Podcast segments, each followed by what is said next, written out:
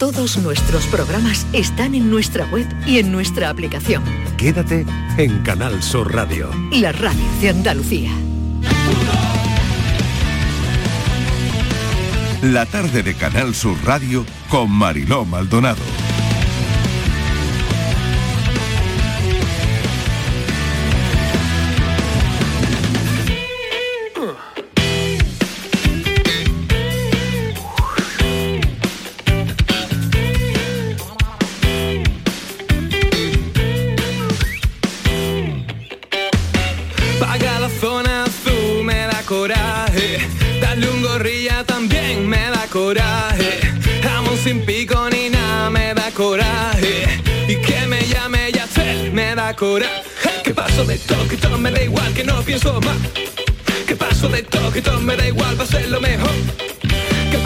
Seis minutos pasan de las 4 de la tarde. Arrancamos nueva hora de este lunes en la tarde de Canal Sur Radio. ¿Las cosas que nos dan coraje son siempre las mismas o, o van cambiando? ¿O las nuevas generaciones eh, tienen cosas distintas de las que teníamos nosotros que nos dan coraje? No sé, los lunes pueden darnos coraje. Este va a ser nuestro tema de las 5 de la tarde, las cosas que nos dan coraje. Haremos un listado y van a salir algunas. Pero me lo preguntaba hace un instante Estivaliz y Francis Gómez, que se suma. Francis, bienvenido. Hola, ¿qué tal? Me lo preguntaba si creéis que cambiamos, ¿no? Las generaciones tienen cosas que les dan coraje que nosotros no teníamos, como por ejemplo, se me ocurre que se caiga internet. Eso era una cosa que antes no nos daba coraje, pero que ahora nos da coraje a, a todos, ¿no? Sobre todo porque no sabíamos lo que era. Exactamente, ¿no? Pero Bueno, es verdad a que hay, hay un a mí que listado se de caiga cosas. internet, ¿qué quieres que te diga? Como sé que va a volver, va a tardar no mucho, pues no me da mucho coraje. ¿Y los lunes te dan coraje? No, No, no, no. los lunes no. Hay, hay cosas que es verdad que antes me daban coraje y ahora no, ¿no? Y ahora me dan coraje cosas igual tontas. Pero hay cosas que ya es que me dan un coraje terrible, Marilo. Yo, por Venga, ejemplo, como por ejemplo, venga, pongamos hay una que la voy a contar después, a las 5. Venga. Que me ha pasado este fin de semana y qué coraje, por favor. No lo puedo soportar, ¿eh, Marilo? No lo puedo soportar. Pero lo voy a contar después. Ahora no, ahora voy a contar otra cosa que me da coraje, porque no te da coraje una actitud, te dan muchas. Mira, yo voy en el coche y yo normalmente soy generosa. Hombre, no soy tonta, le dejo pasar a todo el que viene. Pasa, pasa. Pues no. Pero vamos, yo creo que si pasa uno luego el otro, pues todo es una cosa ágil para todos, ¿no? No me gusta que el que va de listo, de lista, que va a todo meter y luego va y se te va a colar. Pues ese no me gusta, ese me da coraje. Pero bueno, si tú le dices, pasa y tal, ¿no? Y ahora le dejas tú como un gesto de generosidad. Vas a aparcar y ahora hay un sitio y al que le has dejado pasar va y te quita el sitio, Marilo. Y entonces digo yo, qué coraje. Para mí, ¿eh? Qué coraje, con qué mala leche lo digo, Marilo. Porque eso me da coraje. Porque yo lo he hecho como un gesto de buena fe y al final me ha dado el día, me ha puesto de mal humor. Digo, rabia, coño, qué coraje. Eso me da coraje. Pero hay una cosa que me da todavía más coraje, que luego la voy a contar. Bueno, Francis, a ver, querías añadir alguna cosita tú. Sí, sí, sí, porque estoy cayendo en la cuenta de que hay algo que, que no se no cuadra con lo que tú has dicho de que nos da coraje cosas que antes no nos daban y viceversa. A Hay, ver. hay un universal del coraje. Yo creo que también hay un, in- ¿Eh? hay, hay un universo coraje total, eh, pero, eh, Pero- hay cosas que, que nosotros antes ni las pensábamos, pero que Pero, pero- a la pero yo- gente de hoy yo- día le da coraje. importa. Yo he dado con la que es. A mí no me es importa. universal. A- an- antes, hoy y siempre. Siempre, ayer, hoy y has dado siempre. con una cosa que nos da coraje siempre, Sí. siempre. Venga. Sa, eres mamá. Pesa eres. pesada. Sí, sí. Por ejemplo, mira, esa estoy de acuerdo. Porque es tan pesada, mamá, ¿no? Vale. Que me deje ya, ¿no? El que me deje, el que me dejen, vale. Qué Sí, coraje, ¿eh? qué Qué, coraje. coraje. da cuando te dicen eso. A ¿eh? mí, por ejemplo, una Pues cosa sí. que creo que da coraje en general es que, se- bueno, yo creo que cada vez menos, afortunadamente, ¿no? Pero que se vaya la luz. Pues mira, sí, sí. También coraje. sabes que es una cosa normalmente, no, hombre, habrá alguien que diga, pues a mí se me fue un día, sí, pero bueno, lo, lo normal es que ya no se vaya, lo normal, y que si se va mm, haya sido por una tormenta y bueno, se recupera más o menos, más o menos rápido. Hay una cosa que creo que universal también, como la que decía El agua, Francis. no estamos, tener agua. Sí, estamos buscando cosas universales también, ¿no? Para hacer esta lista de cosas que nos dan coraje. El agua amarilo cuando El agua, te cuando- reduces, cuando se corta el agua, ¿no? Claro, Se corta por el agua. restricciones de Ya, agua. Eso claro, da eso es tremendo. ¿no? Y en la ducha terrible. cuando está enjabonadito, enjabonadita Esa. y se corta el agua. A esa iba, cuando tienes la cabeza Oh. enjabonada. Eh, o agua fría, fría, fría, o que te quedas sin agua. Por ejemplo, esa es una yo creo que universal. Y otra universal, y que a lo mejor tiene que ver con la edad, despertarte muy temprano sin motivo y no dormirte más. Y una universal. 8 de la mañana, que abres los ojitos, ¿no? Es domingo y ya, bueno, Bueno. pues ya no se duerme más. Y una, Ea. uni- y una Ea. universal que te estás haciendo pipí en la calle, que no puedes más, que has encontrado un servicio público y ahora está ocupado. Y tú, ¿está ocupado? Y al rato. Está Bueno, ocupado también, y ahora sale también. alguien como muy y tú ya ya, te, ya estás medio por las patas abajo, ¿no? Eso eso da mucho coraje, María. Da coraje, da coraje. Sí. Bueno, pues eh, esto es un ejemplo de lo que va a ser el café de las 5, que vendrá el filósofo del pijama, que estará Miguel Fernández, que estará Inmaculada González. No, el filósofo no va a venir hoy. Ah, el filósofo no viene no hoy. viene Vale, hoy porque venga. esta semana va a hacer un va a hacer un especial Ah, es verdad, estará en el festival. de Cuéntalo. ¿no? Claro, Cuéntalo. estaremos jueves y viernes. Estaremos en el Festival Ah, de Cine. ¿Dónde? En, hombre, en el Festival ¿Pero de en qué Málaga. sitio? ¿En qué sitio? Estaremos en la Plaza de la Merced. Ah, pues hombre, eso, ahí, porque está claro la que gente sí. preguntando que dónde Bueno, a pues ver. ahí estaremos, ¿Y estar ahí estaremos haciendo contigo, el programa. Mariló? Sí, el ¿Sí? filósofo y todos los invitados y todos los Oh. colaboradores que puedan. Y mucha gente cara venir. conocida, famosos, Claro, y cara actrices, conocida. Hombre, claro que sí. oh, bueno, pues ahí estaremos en la. Plaza de la Merced. Pero no nos olvidemos de la paranoia de hoy. Por supuesto, por favor. Por favor. Venga, vamos con la de hoy. Bueno, yo antes de leerla voy a decir una pista. Venga. O sea que hoy viene la pista antes, Antes. que la paranoia. La cosa viene complicada. Flipando hoy lunes. Sí. Complicada La, viene. la- pista es no soy yo. ¿Vale? Porque esto dice así. Soy alto y hermoso. ¿Veis cómo no soy yo? Alto sí y hermoso también. Soy a- hombre. ahora, bueno, ahora lo eh, venga. Venga. Soy alto y hermoso, ando a la aventura y por do paso corto y coso sin costura. Coso sin costura. Pero coso, coso o coso. Mm, ¿Tiene un doble sentido coso? no, no hay tela, no hay tela. No hay tela, tiene doble sentido coso. Atención. Venga, ¿Soy repetimos. alto? Repetimos. Soy alto y hermoso, ando a la aventura por do paso corto y coso sin costura. No sé si la ¿Es va real o es de ficción? Es real, pero es es, un, como la vida misma. es un uso de la palabra coser mm, y cortar, pues no, no relativo a la tela ni al hilo. Muy bien. Bueno, eh, tiene otra acepción. Buscaremos de qué se trata y si lo saben, a las 6 menos 5 aproximadamente les contamos la resolución de este enigma de Francis Gómez. Venga, hasta dentro de un momento.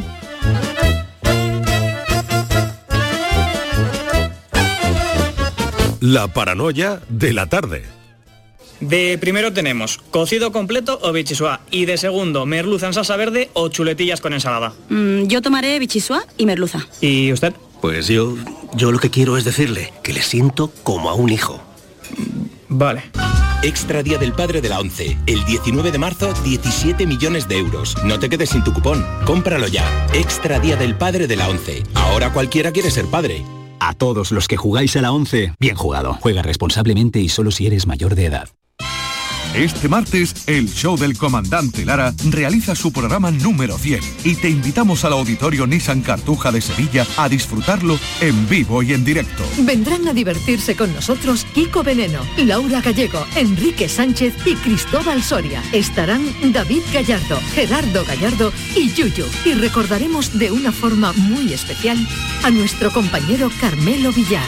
Recoge tu invitación en el propio auditorio, en la calle Albert Einstein sin número, en la isla de la Cartuja. Las localidades están numeradas. Disfruta en directo del show del comandante Lara. Este martes con el programa número 100. Con la colaboración del auditorio Nissan Cartuja. Canal Sur Radio, Sevilla. ¿Buscas ropa cómoda para trabajar? Ven a Estilo Laboral. ¿Necesitas un zapato para trabajar? Ven a Estilo Laboral. Somos especialistas en un asesoramiento personalizado para ofrecerte un uniforme cómodo y seguro para el trabajo diario. Encuéntranos en estilolaboral.com o ven a visitarnos en calle Imprenta 93. Nos vas a ver. Recuerda, Estilo Laboral, ropa cómoda para trabajar. Cabaret Festival Latino llega al centro hípico de Mairena del Aljarafe con Quevedo el 2 de septiembre. Guial el 8 de septiembre. Y Tini el 14 de septiembre.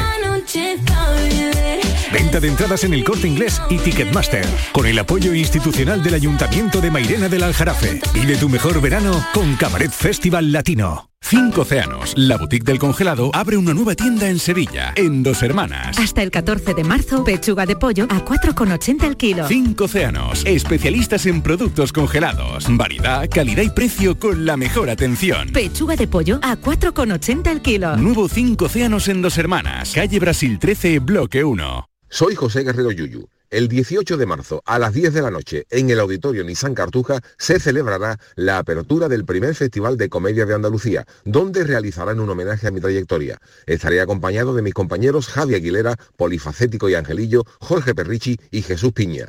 Compra tus entradas en auditorionissancartuja.com. Mercado del Cerro, tu mercado. La mejor calidad a buen precio en el mercado de abastos del Cerro del Águila. Premiamos tu confianza. Repartimos mil euros en cheques de consumo. Mercado del Cerro, tu mercado. Organiza Mercado de Abastos del Cerro del Águila. Financia Ayuntamiento de Sevilla. La tarde de Canal Sur Radio con Mariló Maldonado.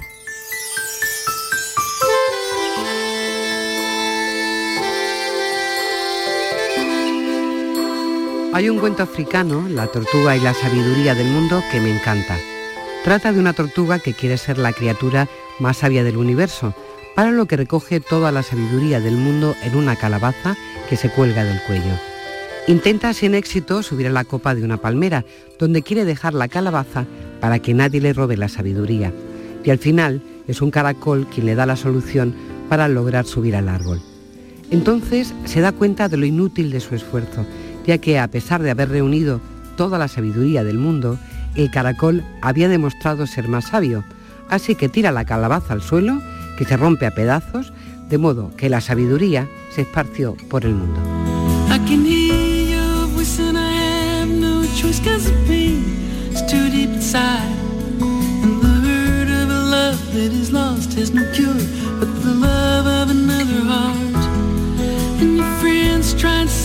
Lo que acaban de oír es un extracto, parte de un libro que se llama Todos tenemos una historia que contar. Un testimonio inspirador para descubrir el gran relato de nuestras vidas. No importa lo despacio que vayas, siempre y cuando no te detengas. Esto lo dijo Confucio, pero también nuestra invitada de hoy en su libro. Hay mujeres que inspiran y Visila Bococo transmite inspiración. Una mujer que ha aprendido mucho de la adversidad es española, es africana, ha trabajado mucho el me quiero y me acepto como soy. Crecer en un colegio en los años 80, siendo una chica negra, en el recreo, les aseguro que no tuvo que ser nada fácil. Pero rendirse no fue nunca su opción. Visila Bococo es premio por Naciones Unidas por un proyecto unido a los libros y esta tarde nos va a acompañar en la radio, la van a escuchar. Visila, bienvenida, gracias por acompañarnos. Muchísimas gracias, qué ilusión estar aquí con vosotros en Sevilla. Gracias, gracias, estoy feliz. ¿Te gusta Andalucía, Visila? Me fascina, me fascina. De hecho, me da mucha pena no quedarme más. ¿eh? Ahora no me quiero ir. bueno, tenemos un tiempo maravilloso, el tiempo espectacular. Em, la primavera parece que se adelanta. Y bueno, Visila, yo quiero hablar de, este libro que nos traes, que al final es tu historia, que tienes una gran historia que contarle a la gente. Y podríamos empezar desde el principio, desde esos recreos. Muchas veces lo comento porque es una pregunta que hago a mis invitados, ¿cómo recuerdan el patio del recreo del colegio? Y fíjate todo lo que te ha enseñado a ti el patio del recreo.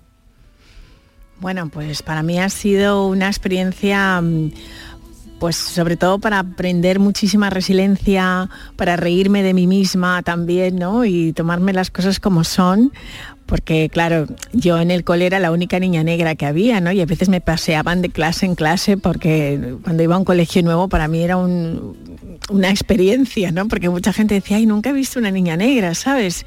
Y mi madre me hacía unos peinados así con trenzas africanas muy vistosos y todos los niños venían y me tocaban el pelo, o sea que para mí el recreo era una experiencia, pero mm, al final sí que creo que aprendes en la vida pues a reírte de lo que te pasa, entender que bueno, pues que puede ser una curiosidad para una persona y siempre tienes dos opciones, ¿no? Ir como víctima o bien ser la creadora de tu vida y que las cosas que te suceden sea una ventaja para ti y que lo veas como un regalo, ¿no? Y eso es al final mi decisión.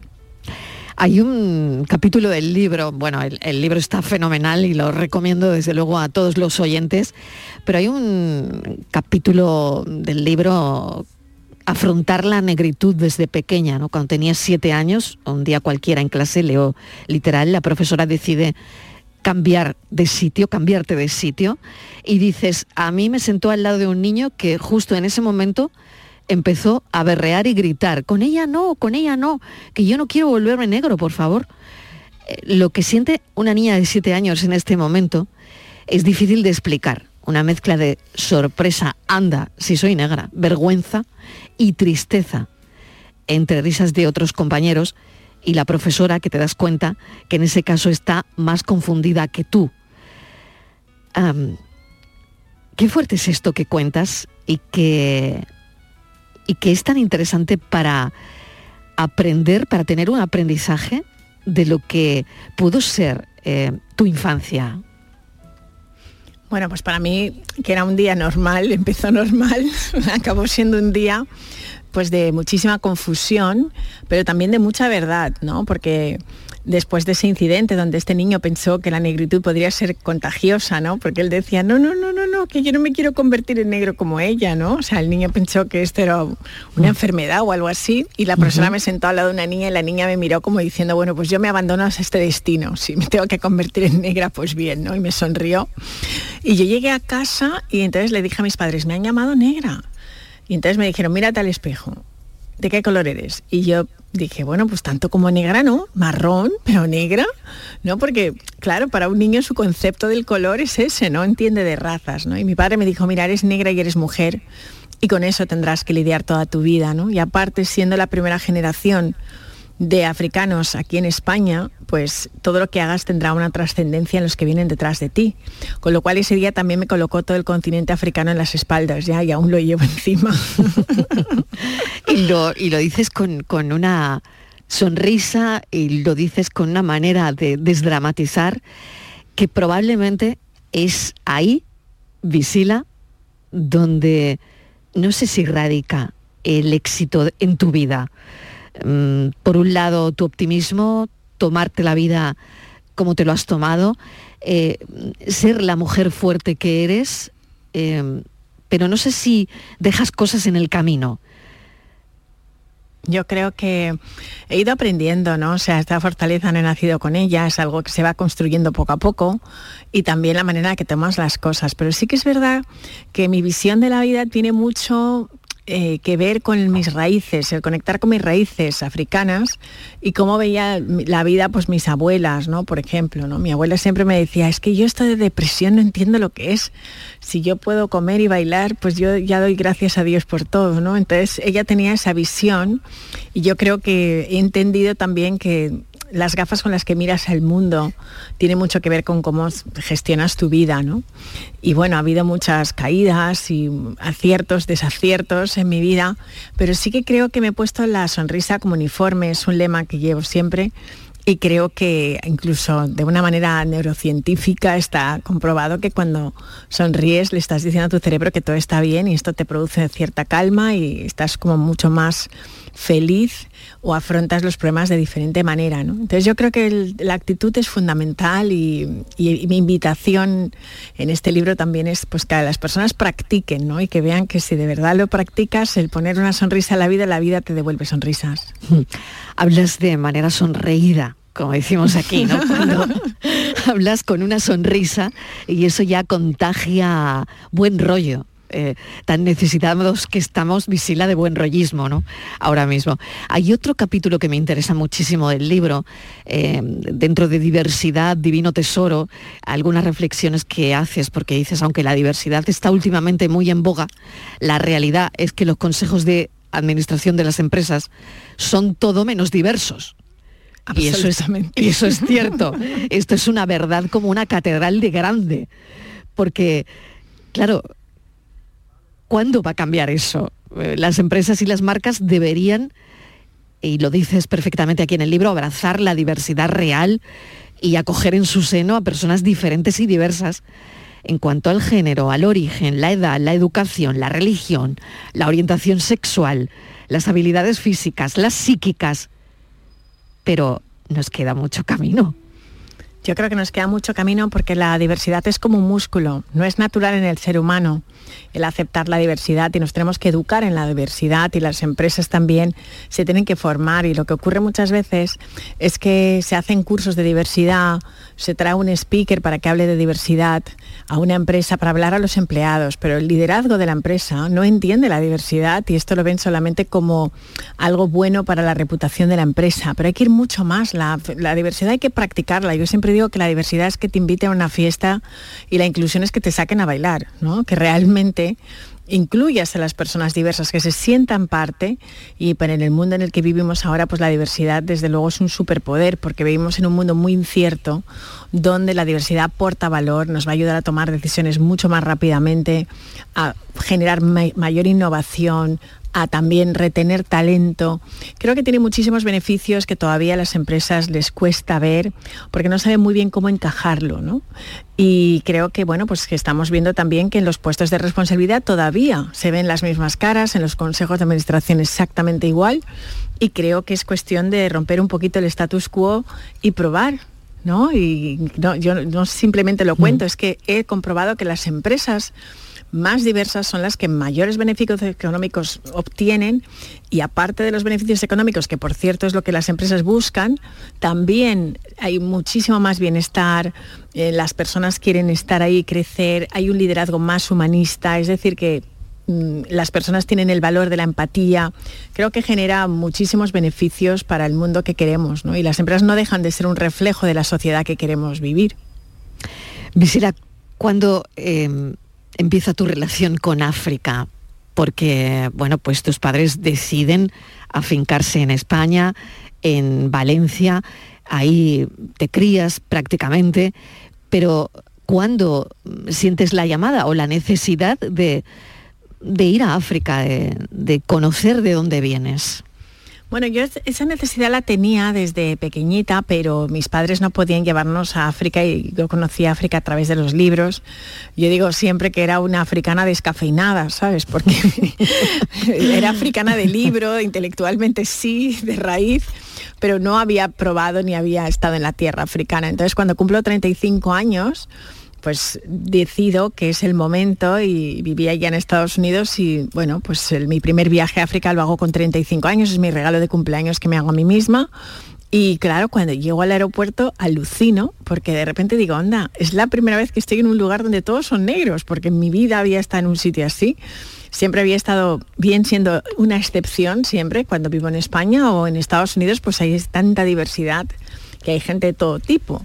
Pero eso fue un choque y, bueno, pues ese viaje me cambió y creo que me, me ha dado muchísimas satisfacciones y, y el volver a las raíces y, sentirlas, pues para mí también fue como una vuelta a casa, ¿no? Una casa que yo pensaba que intelectualmente la conocía, pero vivirla es distinto. Mm. Hablas del miedo también en el libro y me ha gustado muchísimo ese capítulo. El miedo eh, más profundo no es el de ser inadecuados, ¿no? Eh, hablas de eso en el libro y, y te preguntas, ¿qué harías si no tuvieras miedo? Oye, y esta pregunta nos hace pensar muchísimo, ¿eh? Porque, por un lado, es muy complicado perder el miedo, porque el miedo también de alguna forma nos alerta de cosas, pero nos paraliza por otro lado. Yo creo que el miedo es un gran maestro y que por supuesto tiene sus funciones fisiológicas. Si no tuviéramos miedo estaríamos, bueno, cruzando calles sin mirar y tirar, nos tiraríamos por la ventana, haríamos de todo, ¿no? Y el miedo está ahí, tiene una función. Lo que pasa es que yo siempre digo que ser valiente no es ausencia de miedo, es hacer las cosas con miedo. Y el miedo al final es un maestro y podemos abrazar ese miedo y decir, ok, tengo miedo, pero aún así voy a seguir adelante. El miedo nos paraliza y muchas veces nos hace procrastinar y nunca acabamos haciendo lo que queremos por miedo. Y muchas veces el miedo más grande que tenemos puede ser el miedo al éxito. ¿Qué pasa si realmente consigo lo que yo quiero? ¿no? Nos hemos contado tantas veces esa narrativa de que todo es muy difícil, es complicado, y ahora resulta qué pasa si lo consigo. Y el ego siempre quiere tener razón. Así que yo pienso que es importante que analicemos nuestros miedos, hagamos ese viaje, entenderlos, de dónde vienen y por qué están ahí y para qué están ahí sobre todo. Y tanto. Bueno, voy a presentar a María José Andrade, que también nos acompaña esta tarde, que es la persona que presenta este libro. Todos tenemos una historia que contar a las 7 de la tarde en la Fundación Valentín de Madariaga en Sevilla. María José, bienvenida. Muchas gracias, Mariló. Bueno, sabemos que Ángel Rielo también será el maestro de ceremonias, pero bueno, cuéntanos, María José, ¿cómo descubres a Visila Bococo? Pues mira, Mariló, eh, en plena pandemia, no sé cómo, no sé cómo llega a mis manos una revista, es que es verdad, porque hoy lo intento recordar esta mañana, digo, ¿cómo llegaría esa revista a mis manos? Eh, Vogue Business, y, mm, y veo en la portada una señora, es el tiempo de la empatía, guapísima, Visila Bococo, digo, yo he escuchado hablar de esta señora y ahora está, digo, yo la tengo que entrevistar. Bueno, curiosamente en esa eh, revista también venía otra de las protagonistas de Mujeres Valientes que también la entrevisté.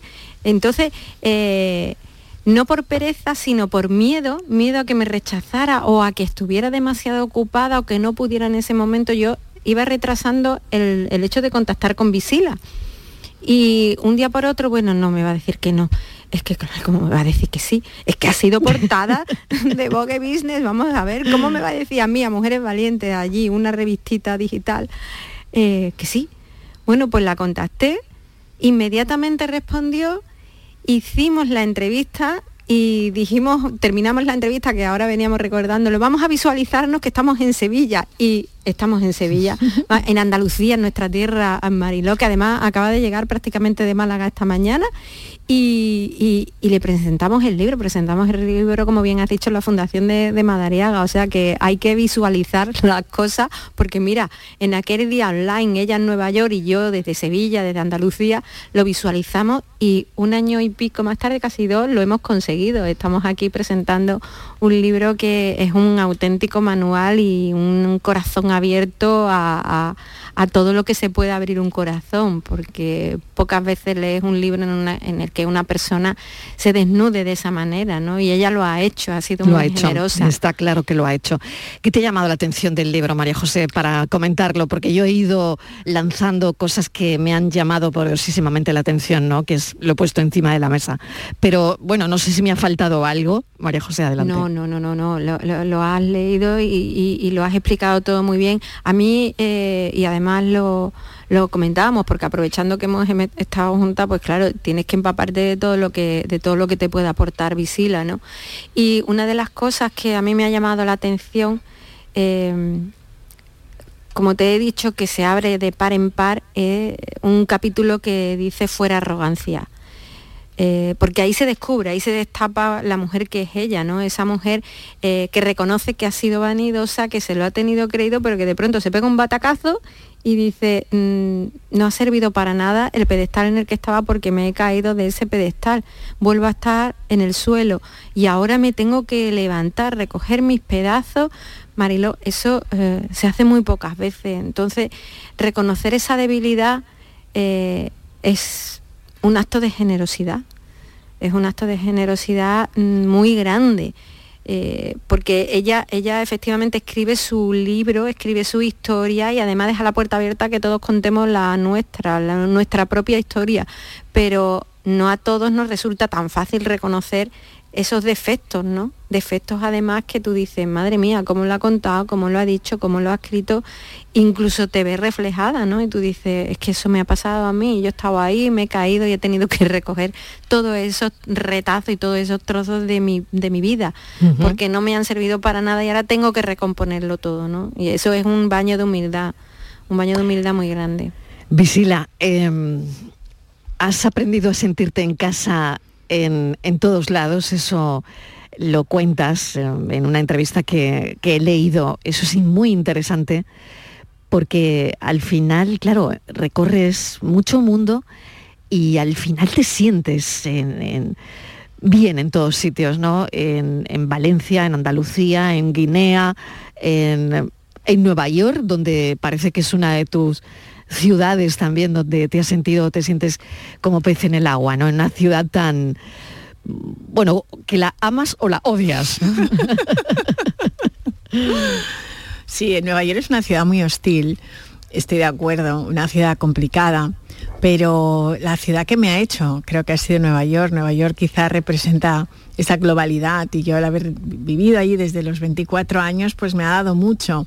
Pero también he, desarrollado una capacidad de sentirme en casa allí donde voy y también sentir que las personas que viven en estos países pues que son como yo, ¿no? Y, he visto pues que em, estoy en Turquía y una madre es una madre en Turquía, en España, en Nueva York, rezamos por lo mismo, queremos exactamente las mismas cosas, tenemos los mismos sueños.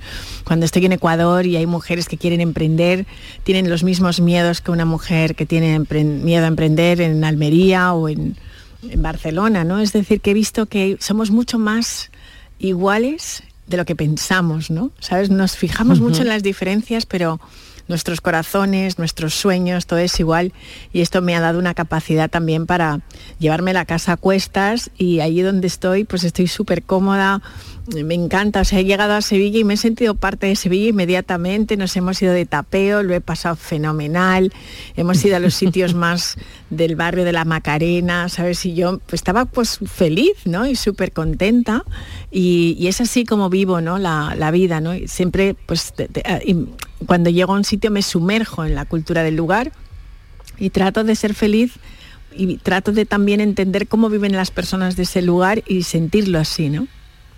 Es un placer tenerte en el programa. Espero que lo sigas pasando genial en Andalucía. Bueno, tienes ahí a María José. Con María José y con Rielo, o sea, no hay con margen, Rielo está, margen de error. Eh, totalmente, totalmente. Visila Ococo, mil gracias por habernos acompañado. Ha sido un placer. Todos tenemos una historia que contar. La tuya es apasionante. Hemos contado un poquito y, bueno, si están por Sevilla y se quieren acercar a la Fundación Valentín de Madariaga, pues ella presenta el libro a las 7 de la tarde. El miedo es como el agua, me quedo con esa frase tuya. No tiene forma, pero las coge todas. Muchísimas gracias, Visila. Un abrazo. Muchas gracias. Un abrazo muy fuerte.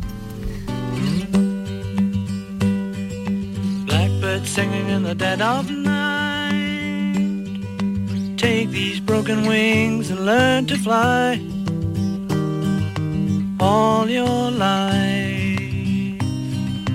You were only waiting for this moment to arise.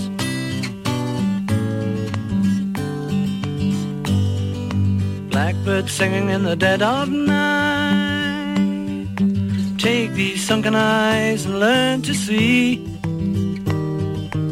all your life.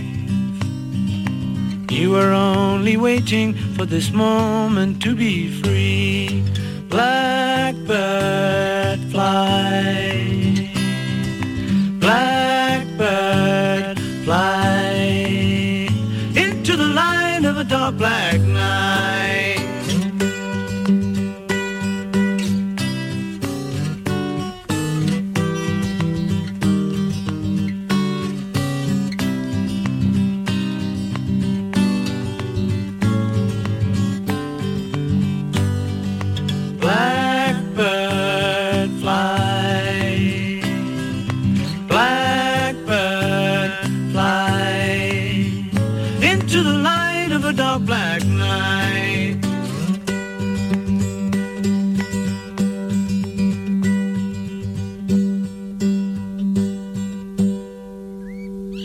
Tarde de Canal Sur Radio con Mariló Maldonado. También en nuestra app y en canalsur.es. Más que chollos en Rapimueble. Aprovechate. Apilable de salón, ahora 159 euros. Cheslom, solo 399 euros. Cientos de ofertas con todas las ventajas del número uno. Rapimueble. Más de 200 tiendas en toda España y en rapimueble.com. Este martes, el show del comandante Lara realiza su programa número 100 y te invitamos al auditorio Nissan Cartuja de Sevilla a disfrutarlo en vivo y en directo. Vendrán a divertirse con nosotros Kiko Veneno, Laura Gallego, Enrique Sánchez y Cristóbal Soria. Estarán David Gallardo, Gerardo Gallardo y Yuyu. Y recordaremos de una forma muy especial a nuestro compañero Carmelo Villar. Recoge tu invitación en el propio auditorio, en la calle Albert Einstein sin número, en la isla de la Cartuja. Las localidades están numeradas. Disfruta en directo del show del comandante Lara. Este martes con el programa número 100. Con la colaboración del auditorio Nissan Cartuja. Canal Sur Radio. Driveris, driveris, driveris. Coches de ocasión que te gustarán un montón. Lo nuestro no es cantar. Lo nuestro es vender coches de segunda mano. Bien seleccionados, perfectamente revisados, garantizados y a muy buen precio. Si buscas coche de ocasión, entra en driveris.es o acércate a tu tienda más cercana y elige entre más de mil coches de todas las marcas. Driveris. Vehículos de ocasión de verdad. La sombra, la sombra.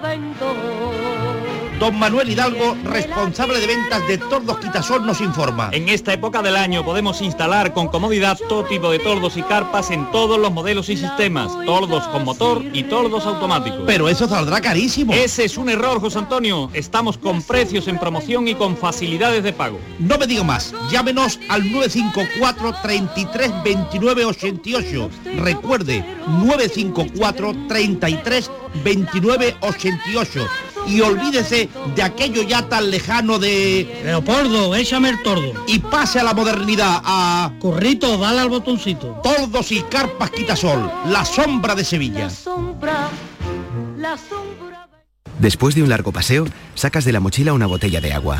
Bebes el último trago y guardas la botella de plástico para después depositarla en el contenedor amarillo para que se convierta en la mochila de alguien, que después... En la economía circular, cuando reciclas, los envases de plástico se convierten en nuevos recursos. Recicla más, mejor, siempre. Lipasan y Ecoembes.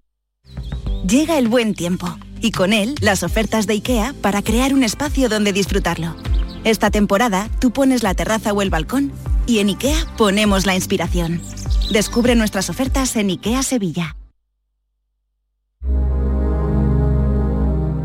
La tarde de Canal Sur Radio con Mariló Maldonado.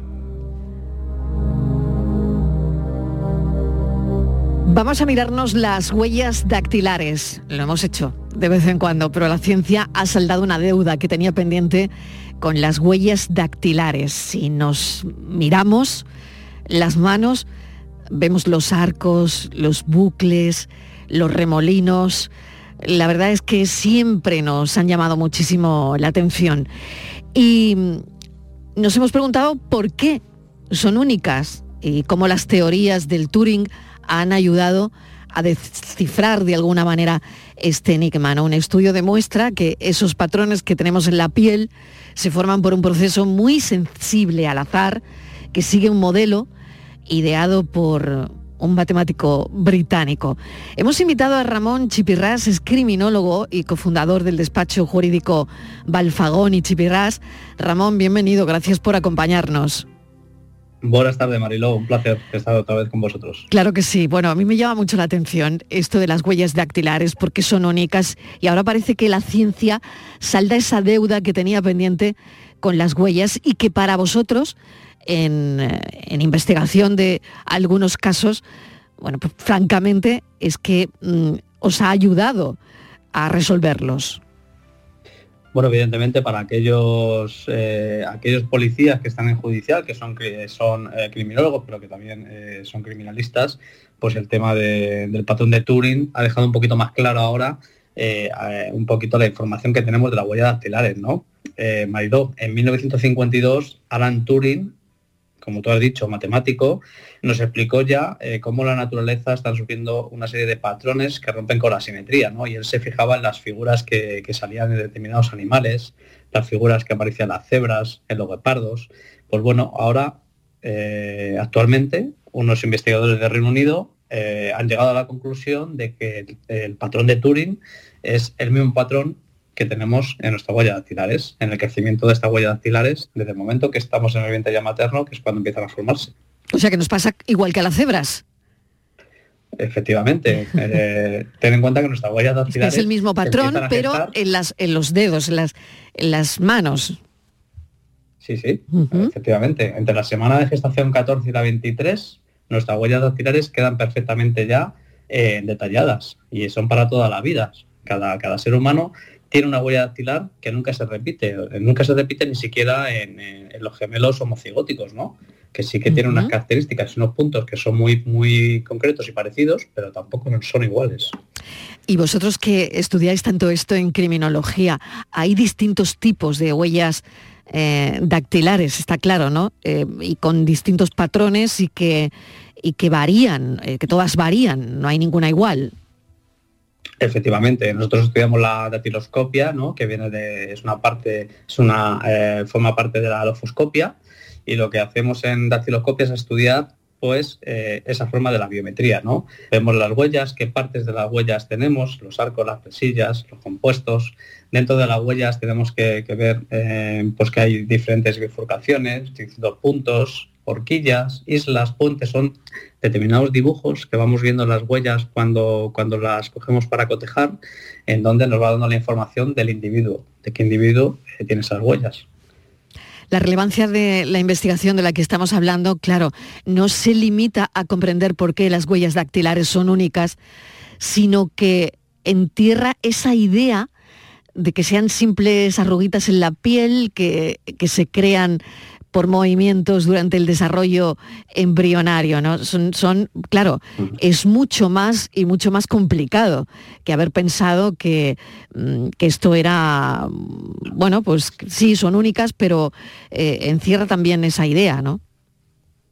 Efectivamente, a ver, son únicas y desde luego que al azar no se queda, ¿no? El ser humano cuando se forma nada queda al azar, ¿no? Aquí tenemos eh, que entran dos sustancias Dos proteínas, una activadora y otra inhibidora, como es la, WNT y la, EB, y la BPM, que son las eh, sustancias, las proteínas que hacen que se formen nuestras huellas dactilares. ¿no? Decías, Mariló, em, que cuánto nos ayuda esto a saber cuando aparecen unas huellas en una determinada, en una, escena del crimen, ¿no? Eh, bueno, eh, hay que tener en cuenta que muchas veces esas huellas del delito que aparecen en la escena del crimen pueden ser que, están, que estén en el SAID, que es eh, nuestro fichero de huellas dactilares de, criminales o personas que han estado en algún momento de su vida eh, fichados por algún delito, pero también puede ocurrir que esas huellas dactilares no aparezcan eh, en, esta, en, esta, en este fichero ¿no? del SAID. Entonces, todavía, todavía tenemos mucho que desarrollar en este aspecto, ¿no? Todavía hay que desarrollar esa parte de que si esas huellas dactilares que se encuentran en la escena de un crimen no están en nuestra base de datos, en este fichero SAID, de personas que ya han estado en algún momento eh, fichadas, eh, tenemos que seguir avanzando en, en cómo abrir ese paso a, por ejemplo, cotejar las huellas dactilares que sabemos, no sabemos de quién, de quién son, con las huellas, por ejemplo, que tenemos en la base de datos del DNI, ¿no? Donde estamos todos. Lo que pasa es que ahí ya chocan eh, la protección de datos eh, que tanto está de moda ahora. Ramón, pues es muy curioso, la verdad, todo esto que nos ha llamado mucho la atención esta semana, esta investigación que va más allá en lo que conocíamos de las huellas dactilares únicas para, para cada persona y que a principios del siglo XX las huellas dactilares impulsaron la ciencia forense y sigue siendo un icono de la resolución de crímenes y misterios, pero es verdad que hasta ahora seguían encerrando un secreto en sí misma de por qué eran únicas. Y si me, bueno, si me permites un inciso, claro. Hace 4.000 años ya en Babilonia eh, se firmaba con la huella dactilar cuando se hacía un contrato estamos hablando de hace 4.000 años, ¿no? Entonces, bueno, ya nuestros antepasados sabían que las huellas guardaban algún secreto, seguro. Muchísimas gracias, un saludo enorme Ramón Chipirra es criminólogo. Eh, gracias por acompañarnos, como siempre. Gracias, Mariló. Hasta luego.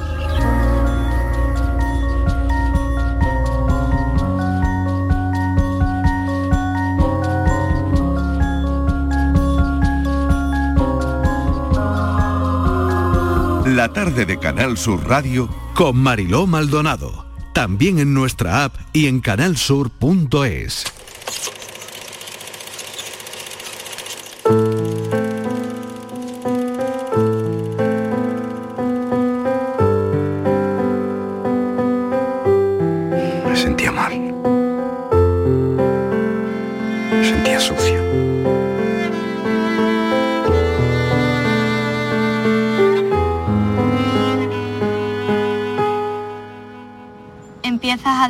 cuenta de que no es normal. Y no es tu culpa. Que es de ellos. Pero eres un niño. Y en ese momento no lo entiendes. El miedo siempre está.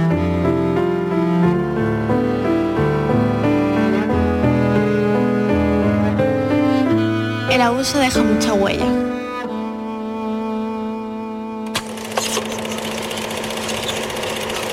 Hablábamos de huellas, huellas dactilares, y estas son otras huellas, las huellas que deja el abuso, el abuso sexual, huellas que ha recogido el director de cine Daniel Ortiz en Trampas Aguas en un corto que se llama 711 Cuarzo y mm, del que vamos a hablar porque precisamente se presenta hoy en, es- en el Festival de Málaga. Bienvenido Daniel, ¿qué, tal? Bueno, gracias por acompañarnos, enhorabuena por este, Un placer siempre. este trabajo y mm, nervios ante la presentación. Yo creo que siempre, ¿no? ¿Sabes, ¿Sabes qué pasa? Aparte, como venimos del mismo, mi- me lo preguntan siempre y yo hay una de las cosas que tengo que no me pongo nervioso, solo hasta el momento de llegar al sitio. Es como cuando te subes al escenario y al final no lo piensas hasta que llegas ahí. Y, y ahora mismo no, e- estoy más que otra cosa estresado porque llevamos un día a tope. Me imagino, ¿no? Ah, en la moto además y, y vengo también con Raquel que me acompaña. que- Raquel Menor, que lleva parte de la producción también de, de este corto. Raquel, bienvenida. Muchas gracias, Marilo. Un placer estar aquí. Bueno, mm, vamos a hablar de lo que ha supuesto esto, que yo creo que hay cosas que, que se vuelcan tanto con un proyecto como este, tan difícil, Mm. por un lado, eh, el tratar eh, los asuntos de, de abusos sexuales Mm. en, en personas cuando eran menores. Sí, sí. La verdad que a nosotros nos llegó a la productora hace más de un año, eh, para pues un año y pico, eh, a través de una chica que, que colaboraba con nosotros, la verdad que estábamos, mm, de hecho ella inició un poco esto, ¿no? Y, y me puse en contacto con la persona realmente que, que- que sabía de esto muchísimo más que nadie que todos conocemos como, como Vicky y que, y que gracias a, a esas personas fue un poco como empezamos a tirar del hilo y a, y a- y a desarrollar el proyecto. Eh, empezamos a visitar asociaciones, de las asociaciones a las instituciones públicas. Eh, está el SABA, que es el Servicio Andaluz de Protección de Víctimas al Abuso, es, un- es, un- es una institución pública andaluza, como Servicio Andaluz de, de Ayuda a las Víctimas de Abuso. Y luego también, eh, gracias a, a Vicky, estuvimos en, en lugares como, como la UFAM, que es la unidad especial de la Policía Nacional, que se dedica a este tipo de asuntos, sobre todo en el ámbito familiar, de la mujer y de que los es un menores. trabajo muy bien documentado, Muy bien documentado, donde habéis buscado los testimonios Sí. que no ha sido fácil enseñar. No, no, no. Es para nada. Aparte, eh, lo primero que, que- que a mí me revienta la cabeza y creo que como somos responsables como sociedad y también empezando por los propios medios de comunicación, que esto no se cuenta. Porque lo que estamos acostumbrados a ver un día sí otro también, sin duda realmente de, de los casos, porque además esto lo traslado desde las propias víctimas. Y es, me dicen eso de, hostia Dani, ¿por qué, por qué no nos hacen caso? Porque eh, no ponemos en duda todo lo que sale en medios día sí día también, que eso no se pone en duda en absoluto porque los datos están ahí, pero por- ellos me dicen, pero ¿por qué se cuenta? Se hace ese hincapié en contar en ese 4,85%, porque es el 4,85% de las historias de gente desconocida. porque eso sumado al 10% de los datos eh, se produce en un ambiente conocido, donde pueden entrar profesores, eh, pueden entrar eh, entrenadores de, distintas disciplinas deportivas o la propia iglesia. Claro, Raquel, ¿qué hace que te sumes a este proyecto donde contar con los testimonios de personas que, han sido abusadas sexualmente pues mm, podía hacer tambalear el proyecto porque eh, ha sido un, trabajo duro. Bueno, realmente yo me sumí al proyecto cuando ya estaba avanzadísimo, estábamos a, un mes de, rodaje. Eh, Dani me llamó porque nos conocimos en un laboratorio hace dos años donde él trabajaba su guion Herculia, que me encantó, que tuve oportunidad de leer. Y bueno, coincidimos después en otros lugares y yo tenía muchas ganas de trabajar con Dani. Y, y, curiosamente, bueno, él me llamó y me dijo, oye, tengo este proyecto, no me había acordado de ti, pero fíjate, a lo mejor eh, te puede encajar para coproducirme y yo le dije, mándame toda la información y cuando vi lo bien documentado que estaba y las ganas que tenía de trabajar con Daniel, eh, y es que venía hecho, o sea, el trabajo ya estaba hecho, era simplemente o te sumas o no. Yo dije, yo quiero apostar por esto porque a mí, como dice Dani, me parece una injusticia que haya ciertas historias que se oculten y se ocultan por interés. Nada más. Y el tema era ese, Marilo, es que es el 85%, que es una cifra aberrante y viene por parte del Ministerio de Interior, por parte de la policía, de las instituciones, cuando ocurre en ese ámbito familiar directo. Claro.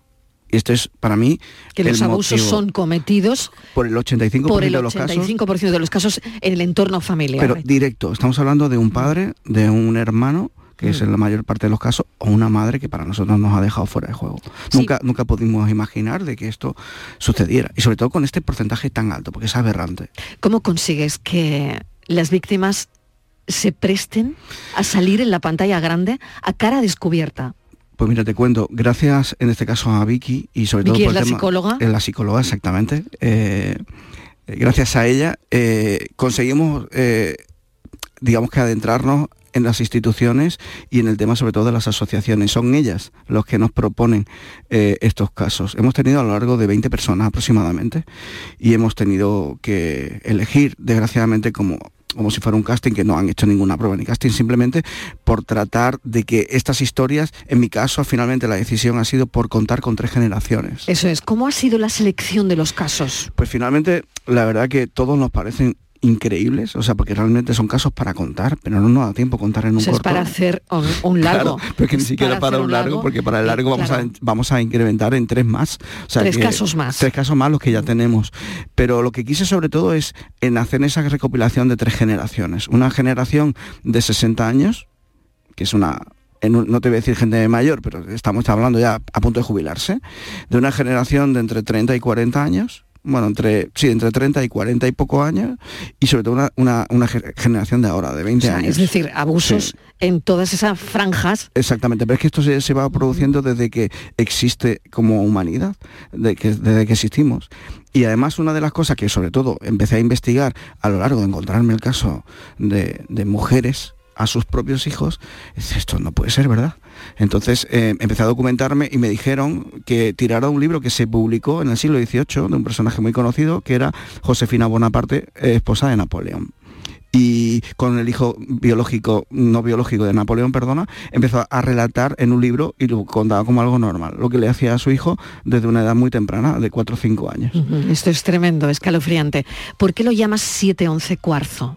Pues mira, eh, el cuarzo realmente es algo, es algo que a modo de mineral eh, eh, puede ser vulnerable y, puede ser no vulnerable. Te da la fuerza por un lado y por otro lado, digamos que también se puede adaptar en, cualquier otro medio. Y lo, del, y lo del número, estamos buscando realmente algo que pudiera enlazar. El, cuarzo realmente no es una idea mía, en este caso a la hora de poder ponerle nombre, porque esto lo iba a hacer eh, la chica que nos trajo el proyecto en, un estado bastante inicial y, que, que, gracias a ella obviamente tomó en ese desarrollo algo realmente tan enorme como era que teníamos casos, bajo mi punto de vista, mm, se iban a, desarrollarse de manera más importante que el que trajo ella.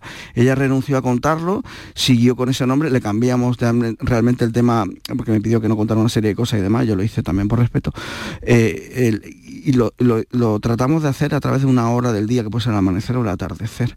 Y en eso quise eh, adaptarlo a la numerología porque describen a ese tipo de personas valientes que llevan consigo de la mano unos miedos que le acompañan desgraciadamente de toda la vida, que saben realmente eh, poder, digamos que a través de coger de la mano esos miedos, porque contamos lo que es la consecuencia y sobre todo en ese estado de poder revelar, ¿no? Y esto nos parece un, ejercicio heroico y, valiente en, tal cual se, han producido esto y que lo llevan consigo.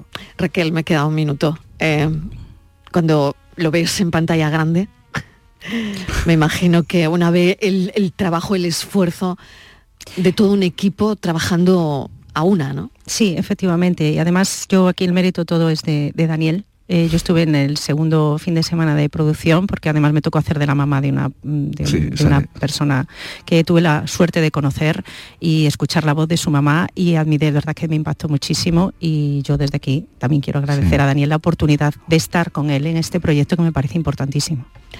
Daniel Ortiz en Aguas, que además es uno de nuestros pensadores, porque ya lo ven como es. Mil gracias. Eh, enhorabuena y em, suerte con este estreno de hoy. ¿A qué hora? A las 9 eh, menos cuarto, 20.45 en el Albeniz. Desgraciadamente no podemos invitar a todo el mundo porque las entradas se agotaron rápidamente. Bueno, eso está bien. Gracias, gracias. Muchísimas gracias, suerte. Gracias.